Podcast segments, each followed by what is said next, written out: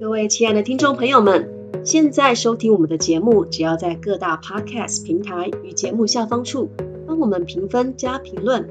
任何留下评分及评论的朋友们，只要截图并私讯给我们，即可参加惊喜抽奖活动。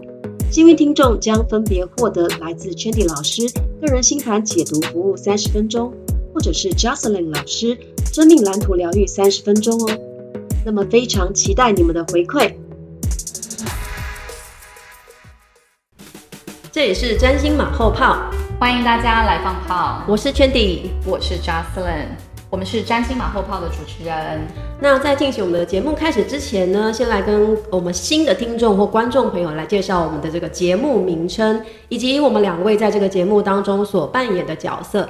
对，我们的节目呢叫占星马后炮。但这个星，它和一般我们所认识的占星学的星有所不同，它代表的是我们的 heart，对，心脏的心。好，那这个心，它其实也对应到了我们两个在这个节目当中所扮演的角色。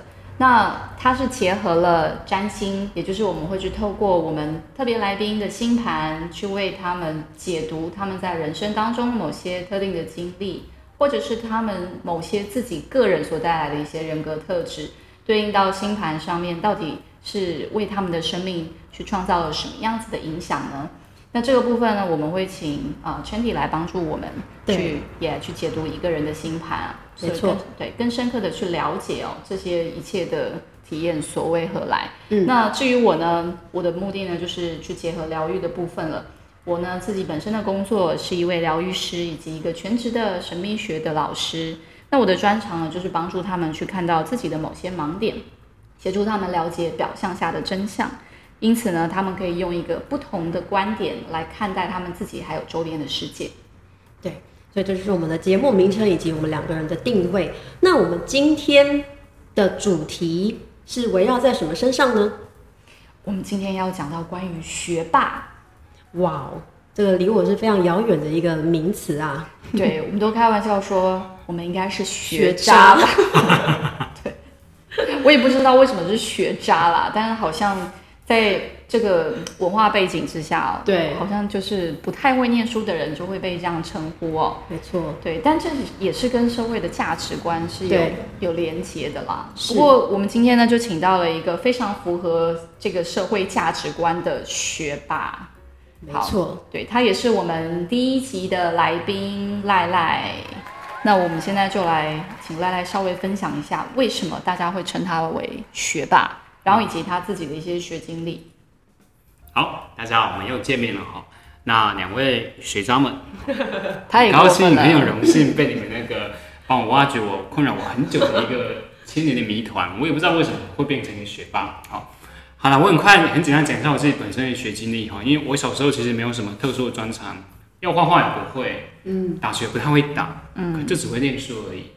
那很奇怪，好奢华的烦恼哦，真的哦，就是啊，怎么讲？小时候有一次哈，国小不小心考了满分，那考完满分之后也觉得没什么了不起，就考满分嘛。但是之后就发生一连串的啊用不完的福利，同学们很崇很崇拜你，嗯，老师们对你很客气。然后爸爸妈妈又对你很好，然后长辈过来说：“哇，您今日出老啊，但是没出国比赛啊。”讲一大堆非常恭维的、有点受不了的话。然后从此之后就觉得说：“哎，好像只会念书也还不错。”那就那个让自己每次在考试前稍微花点时间念点书，然后不小心考到前面几名，然后又开始被人家夸奖，就这个样子。好，所以我国中的话就念那个永和国中，好，这样永和那个地方也算是还蛮不错的学校。那高中的时候没有考好。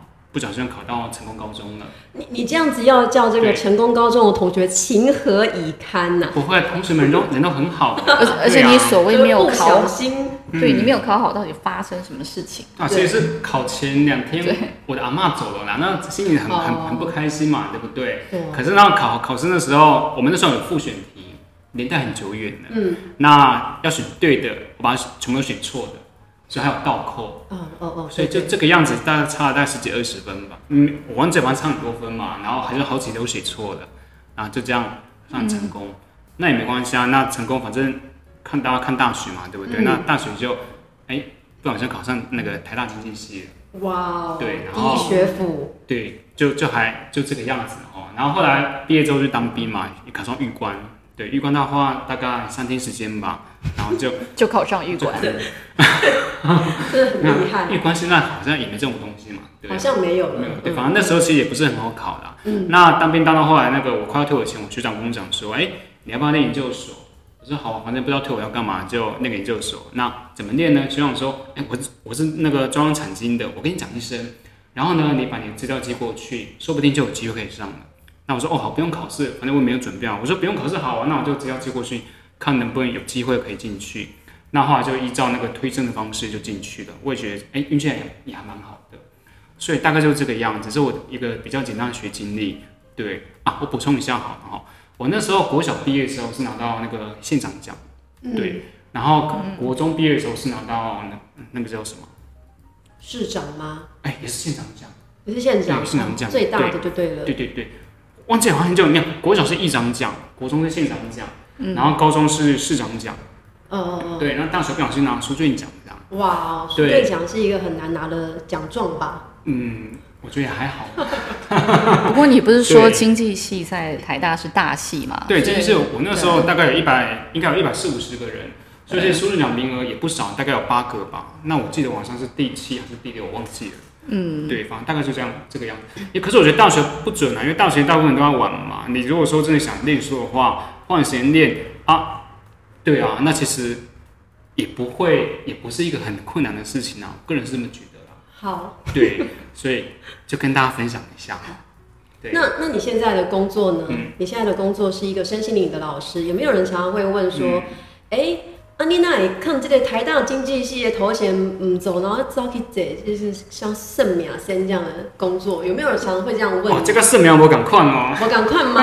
我敢看。对，跟算命不一样。对啊，但是其实还是很多人会有这个疑问啊。对啊，对吧？其实像我们东方的那个命理来讲，这个叫做所谓的异路功名，对就是好像你所学非所用这样。对对，是蛮有趣的，对啊。那新找自己个人本身做的事情，当然是跟经济比较没什么太大的关系。可是我都会开玩笑跟我们朋友讲说，什么叫经济啊？就经邦济世的一个那个一个科系啊，嗯嗯，很伟大，对不对？你看诺贝尔有经济学奖得主嘛，对不对？那经济学基本上就是帮经济是人类生活当中不可或缺的一部分。每个人只要在世界上一定会接触到经济这个东西。嗯，那我觉得说，虽然说我像做的工作跟经济好像没什么特别大的关系，可是基本上我觉得内涵是一样的，因为其实啊、呃心灵这方面的成长对每个人都是非常非常重要的。嗯，对，所以基本上像做这个这方面工作，那我觉得说是非常非常有意义的。那当然，经济它也是非常有有意义的一个科系。对对，因为其实两者有一个连接，就是赖赖老师也、呃分享过，他之前他念经济，他说那个就是像在念哲学的概念。对那其实我们现在在做的工作，因为它是跟神秘学相关的，严格说起来，它就是 metaphysics 形而上学。形而上学它其实也是一种哲学，是。对，包含就是有很多这些跟赫密士相关的教导等等，它不是只是去透过去了解表面的知识就可以去参透的。对，对，而且赖赖老师他之前呢，在台大其实就已经有这方面的背景了，因为他以前可是台大易经社的呢。哇，哦。是台大易经学术研究社，的社长。简称台大易学社，名字有点长。对啊，所以还蛮有趣的。对，因为其实不管是经济学，或者说所谓的易经学术研究社，或者说像从事的这个行业，基本上都是跟哲学是非常非常相关的。所以我觉得这个其实人类的生活里面很重要的一块，可是，在我们东方的文化里面，好像把它忽略掉，这很可惜的。而且更重要还有一件事情是说，其实学习这些东西，它是帮助人们去找回自己的力量，还有去重新拾回他们思考的能力。这个思考是说，我们不再随波逐流，而是可以自己去透过一个，就像我们前面讲到的一个不同的观点，去看见其他的可能性，或者是更全面的去嗯体验生活里面的很多的情景。嗯，对啊，对，它是受教的受教。好哦。那那嗯，对，你要补充什么？我想说，星盘上可以看出什么端倪哦，好好好，对。哎、我补充一个地方好了。哦。好，就小时候就是那个，除了比较会念书之外呢，我还发现一件事情，就是说我考运特别好。对，除了大考之外，大正是要问你这个，对啊，比方说你联考不小心写错那就认了，那考大学其实也没有考好，对，因为跟我原本预计是有落差的，对。但是呢，除了这些大考之外，其他的小考，常常就算是我不知道怎么包答案的选择题，怎么选都会选对。几率很高，哇，那你真的是对考运很好哎、口语很好，所以看那个老师可以帮我看看书，就是我刚刚正想问你，就是你会不会觉得在你的学习过程当中有这种嗯好像贵人运，或者是像我们在学校很重视，就是老师这种长辈的跟他的缘分啊，遇到好的老师，他可能就会看到你的这个学习啊，然后会去提拔你啊，或者是帮助你的开发啊。那你在这个学习路上有没有比较容易遇到好的老师？而且这样子好的老师可能在呃，你可能在学神秘学啊，或是在任何学习的道路上，其实都很容易找到那种经验很丰富或是非常有慧眼的老师。你讲到很重要的事情了。对我突然间想到说，其实我这一路走来，我遇到的老师，通常啊、很多都是这个领域非常出类拔萃的人。嗯，而且他们找到最专业的老师这样子。嗯，不一定是专业，可是他们的那个心态，我觉得都是很棒的。你看，像我们三个差不差不多大嘛，对不对？都年过四旬了。我们那时候的老师，其实有时候你们都有印象吗？有有有，会打学生、打骂教育，打骂教育这样等等。可是我是到了后来认识各位之后呢，我才知道说，因为我们那时候老师比较凶一点。嗯，可是因为我那时候我从小遇到老师，大部分都不会打人，他们有有时候打我，打到他们自己都哭了。怎么这个样子？老师多难过。怎么会有这么好的老师？那是，对，所以学校遇到老师这个样子。那后来，比方说我出社会之外，比方说我学习那个股票投资的老师，或者说我学习那个形而上学的老师等等的，或者说像这些命理老师，其实都是我觉得他们都是一种使命感，嗯，而且其实都是很正直的。包括啊、呃这边就有一个我的老师嘛，啊，有两位我的老师，都非常非常的，虽然说那时候是学渣好，可是在他们专业领域是很了不起的两位人物。对，所以我觉得基本上我的那个老师运势还蛮不错的。那当然还要感谢我的同学啦，他们都不太会想跟我争前面名次，所以就那个，是我对们想争也争不了啊。哦，这是你你讲的，不是我讲。这个叫有自知之明。对啦，同学们都很客气啦。因为在你的星盘中啊，像你的命主星是这颗土星嘛，就是我们在第一集可能有聊过这颗土星，然后旁边就有一个鼎鼎大名的木星，啊，木星它本身就是一个扮演教育者。然后学者或者是专业人士，而且它是会为你带来开启你的生命，然后为你带来丰盛或是财富资源这样子的行星。然后又在你的第九宫，九宫就是就一个人的，例如说哲学啦、大学啦、教育啦、文化、啊、背这这种这种呃教育背景啊，还是异国文化等等的领域。然后呢，你的命主星旁边就有一个紧紧跟随你的木星，所以就表示说，在你的身边很容易遇到好像是呃圣贤，或者是说这种很有学问又是非常有道德的这样子的老师，他会像是你的精神指标，然后在旁边教导你，然后去呃引导你的这个开发，然后发掘你的这种天赋啊或天才。哦，所以都是托木星的福。我觉得木星帮助你很大的成分，然后在像我们神秘学的这个领域也是九宫，它也跟这种哲学或是价值观，呃，我们的信仰哲学都有关的一个领域。那我们很喜欢，其实我们蛮喜欢木星在第九宫的，因为就是象征着我们在这个学呃这个领域可以去扩大，然后遇到好的老师。那你又落在天秤座，所以我觉得天秤座是一个跟平衡、中庸之道这种有关的星座，所以你其实一个是在当中去拿捏平衡，然后去整合你的学习，然后去让你去呃把你所用的、把你所学到的知识，然后融合进你的人生，然后融合你的这个哲学观，然后去应用。嗯嗯，嗯，所以木星跟天秤座，对，你的木土合相，然后他们其实有一个容纳的关系，就是相位上有一个互相给予对方，然后给予对方礼物啊、资源这样子的一个一个相位特质。嗯，对，好酷。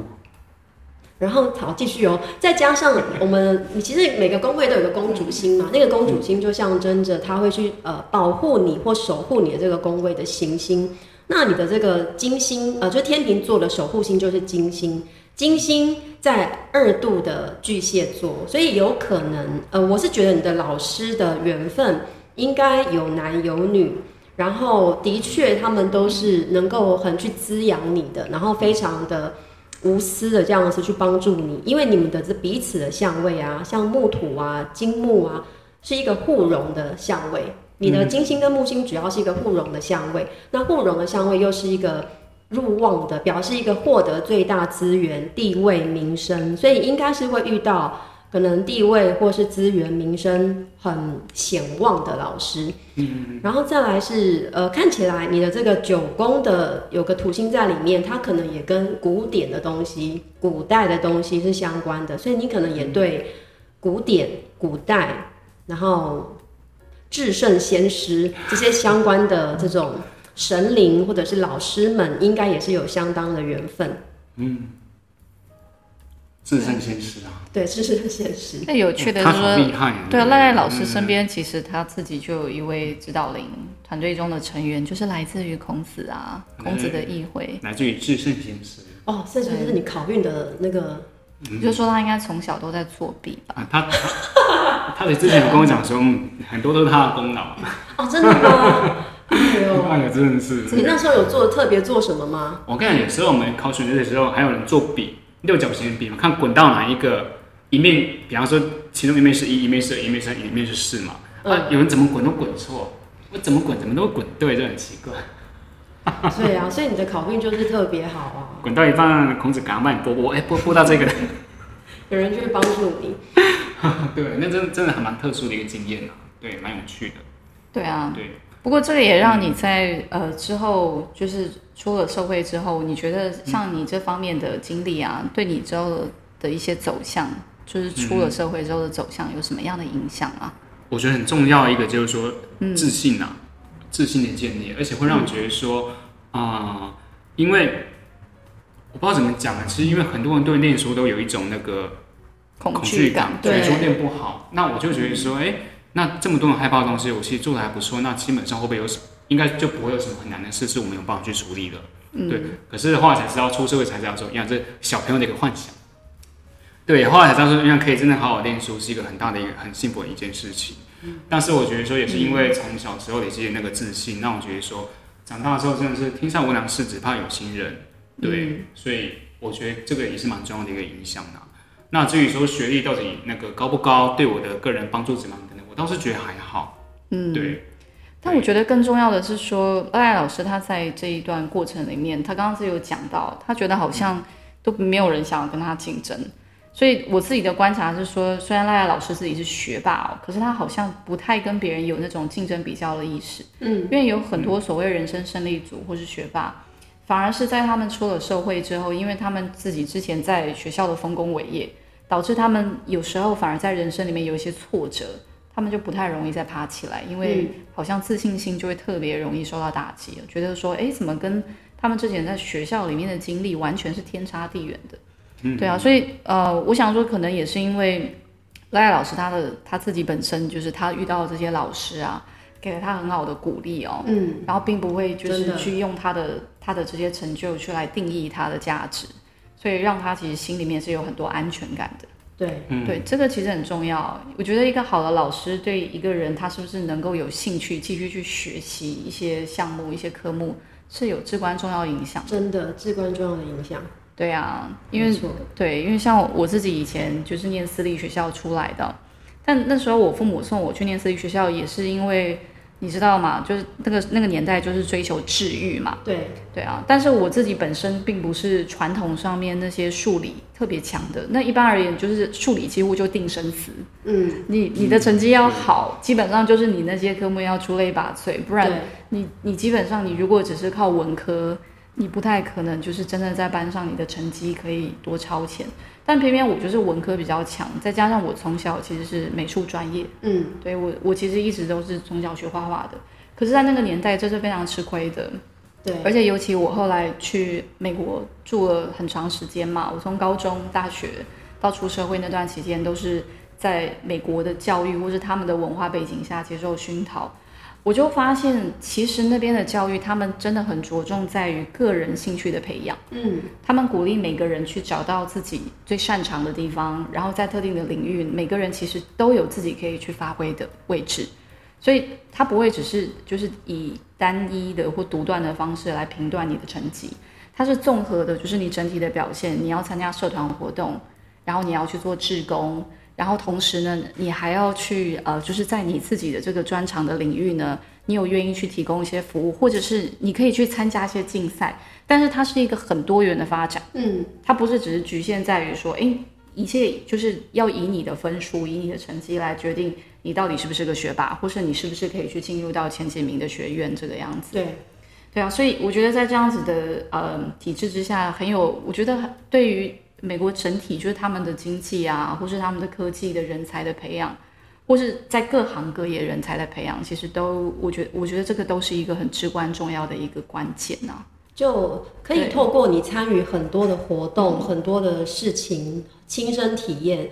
你可能在学习上你没有那么多的自信，或是觉得学习真的是不是我要走的路。但是你透过参加社团或志工，或是很多活动竞赛，你可能从旁边的这些事项去找到，哦，原来我是有兴趣的，原来我在这边做的非常好，你才会有机会去打开你生命当中的另一扇门。所以其实是我们还是要透过我们自己。呃，我觉得学习是全方位的，就学习不是只是书本上的，而是你各式人生的活动，那就是一种学习。你透过你的各式活动的参与，你才有机会去找到自己到底适合什么，你的天赋在哪里。其实是透过你的人生经验去建立出来的。没错，没错，我相信就是一个人才的培养呢，它其实就是要全方位的。对对，这个也包含了他们是不是就是有团队合作的精神，他们是不是愿意去参与社会公益，对他们是不是愿意就是真正用自己的专业去服务大众等等，这些都是透过这些活活动去实现出来的。对对对，所以你不是仅止于只是会念书而已，嗯，就是你同时你也要去看作你今天所做做的这个专业呢，它其实是影响到全体的福祉的。对当有这个心态的时候，其实那个眼光跟格局是非常开展的。对，对就是各个各行各业都要有啦，行行出状元，真的是是的，是的，真的是一个至理名言。对。但也是因为这样，就是那时候让我超级创伤的，我的天哪！对啊，让我其实也也导致我后来就放弃画画，因为连从小就是喜欢画画的我都觉得哇，我连画画都要被竞争比较的感觉。那个那个真的是啊，就觉得瞬间自己的那个兴趣跟热情就被抹杀掉了。对啊，而且我们那个年代就是常会被说，哎、你学那个呃画画是做扛棒哎哦，然后呢，你你出来就是没有没有饭吃啊，你学画画这个没有饭吃啊，你要不要去学个一技之长，或者学另外的出路？那个画画要要怎么卖钱？就是常会有这种现实的压力。真的，我还记得我小学的愿望曾经是希望可以成为一位作家，还有一个艺术工作者。哇，现在是很夯的行业哦，你可以继续斜杠下去。现在就是老文青。那其实我们也是也是在我们的现在的工作，在实践我们之前的才能啊。你看我们现在编辑我们的文章、网络的东西、一些设计，其实都是用用我们之前学过的那些呃课程上的东西去发挥的。其实我发现很多人往往就是在年轻的时候，因为这个社会我们说比较压抑的或是扭曲的价值观，而导致他们必须要舍弃自己的兴趣。因为老一辈说兴趣不能当饭吃，对，导致他们可能就是必须逼迫自己要成为像赖赖老师这样子的人。可所以我们都说他是赖赖老师他也是把你的兴趣当饭吃啦。对啊，因为公民嘛，他说他自己那时候号称是加害者，就是所有的长辈都会拿自己的小朋友的成绩跟他做比较，大家压力都很大。然后过年就不受欢迎的人，真的，但对啊，但但实际上我也意识到说，就是每个人如果他真正有兴趣在一个领域发展的话，他才会有情感上的动力去做。像赖赖老师，我想他是真的很有动力念书，因为他之前他是不需要人家逼他的，他连补习班他都没有去过，哇，真的是很厉害，太厉害了，真的学霸。对，所以他一路其实真的就是靠他自己的努力这样子念上来的。嗯，对啊，所以可见，如果我们有心，然后我们自己愿意去做一件事情的话，就我们其实就是在自己适当的位置去发挥自己的长才。对，所以可见他就是一个天生的学霸。就是刚好被放在适合我发展的地方，对，那那请一个这个环问。赖赖老师是怎么就是从学霸，然后转换到这条道路？然后你觉得你现在做的这份工作可以为人们带来什么样的影响呢？转换这个道路，我觉得这是个很有趣的一个问题。对，因为其实我从大学时候开始接触那个易经学术研究社嘛，就开始对命理这部分开始有比较进一步的一个琢磨了。嗯，那其实在我小时候对这种一些比较那个术数类的啊，或是一些比较那个科幻的这部分东都是很有兴趣的。像小时候很喜欢看那些魔法啊，或者奇门遁甲这些东西。奇门遁甲，对，奇门遁尬。好，那看了之后哈，上大学发现说，哎，这社团人都是宝啊，就开始一直对，弄。所以大学只有两个目标，一个就是念书，一个就是那个泡社团。嗯，那当然社团花时间远比那个念书多很多啦，因为就不喜欢念书嘛。嗯，就怎么念都是这个很理论的东西，就是对，对。就死的东西了。对，就死的东西，对啊，就是很很无聊，对。那所以后来大学就接触这方面嘛，那后来就出社会工作，那哎先当兵，然后念研究所，再出社会工作，一直都跟所谓的这些啊、易经的一些相关的一些命理啊，或是西方的塔罗牌啊，或占星有接触。那所以这部分兴趣是一直都没有，我都一直没有把它荒废。甚至有时候我刚当完兵回来的时候呢，那时候还没还没练还没开到开学嘛，因为离研究所开学还有大概两个月时间，我就在外面摆摊了，结伴摊算塔罗牌。哦，真的哦，对啊，在中山锦里站，所以可能有些人也被我算过这样，摆了两个多月。对，那然后后来从那个学校在念书的时候，有时候放假无聊也在书面摆摊。对，所以我觉得，因为我就觉得这很有趣，对，对，就是不知道怎么，就一直很坚持，说这部分很有趣，很有很有很有趣。所以到后来那个工作了好几年之后呢，刚好我有个我有呃我有个同学，他自己本身是从事这方面的一些那个灵性产品的一些销售，所以我就去他店里面帮忙。那后来就遇到嘉欣老师，然后他就直接帮我呃跟他学习，对，老师。啊，又遇到了一位老师，然后又带领了你的下一段路，这样。下一段路程，然后因为这位老师又是另外一位老师，哎呀哎呀，结果先被老师给那个分析了哦。你也是我的老解师，解开了我好多年的疑惑啊，真的是，对吧？所以真的是行行出状元啊！我觉得这一块一直是我的兴趣跟热忱所在。那我有没有因为说啊、可能家人不认同，或者说社会不认同，就把它荒废掉？可其实社会上对于这部分的，我觉得台湾台湾人很幸福，就是说、嗯我们对命理界这个东西是很包容的。是啊，说某某国师或或是某某大师等等，在台湾这个当中还蛮吃香的。嗯，嗯所以后来学这个东西，一开始家人会念说：“啊，你哦这帮我算一下，看我好不好命啊。”对，常常遇到，对，常遇到，但长辈会这样问你，一定要跟他讲说对进后面啊，一亲密回来是这样，所以后来他妈妈也可以接受的，所以到后来反而我妈三不水跟我讲说，哎、帮我算一下，帮我看一下怎么样，怎样等等的，所以就还蛮好玩的。嗯，对啊，我相信 Chandy 的家人也会这样子吧，还有我自己的家人对人。对对对吧？对，然后到了现在更好，他说，哎、帮我做个疗愈啊。对对对对对对对，就是这个样子。对啊，这很好玩。对啊，所以我觉得家人的支持也是很重要的，家人的认同跟支持。可能他们一开始因为不熟悉、不了解，会有点怕怕说：“哎呦，这什么东西？什么邪门歪道啊、怪力乱神等等。”可是当他们看到你，我们自己本身因为接触这些东西而过得更好，或者过得更有热忱的时候呢，他们慢慢的也会放下他们的担忧，对，然后而开始产生好奇心。我觉得这个就就需要时间给他们慢慢去了解，慢慢去习惯。嗯，对。对，其实赖赖老师最后他讲到一个重点了，嗯，最重要的是，就算他们希望我们可以成为像赖赖老师一样的学霸，但他们后面的意图还是说，因为他们认定，如果我们可以获得好成绩或者一个好的学历，那也会让我们可以过好的生活，所以最终他们是希望我们大家都可以过得好啦。我们，可以养活自己，对，是啊。可以把自己照顾好，对啊他们就放心了。嗯，真的，而且像我现在身边很多朋友都是在各个领域很出类拔萃，像两位，然后我发现到很少有跟我一样的学历，对 当然，对，没有只有一个小命，我们的小帮手是这样而已。可是大家一样过得都很好啊，而且是很清楚你们的目标在哪边，生活过得很热忱。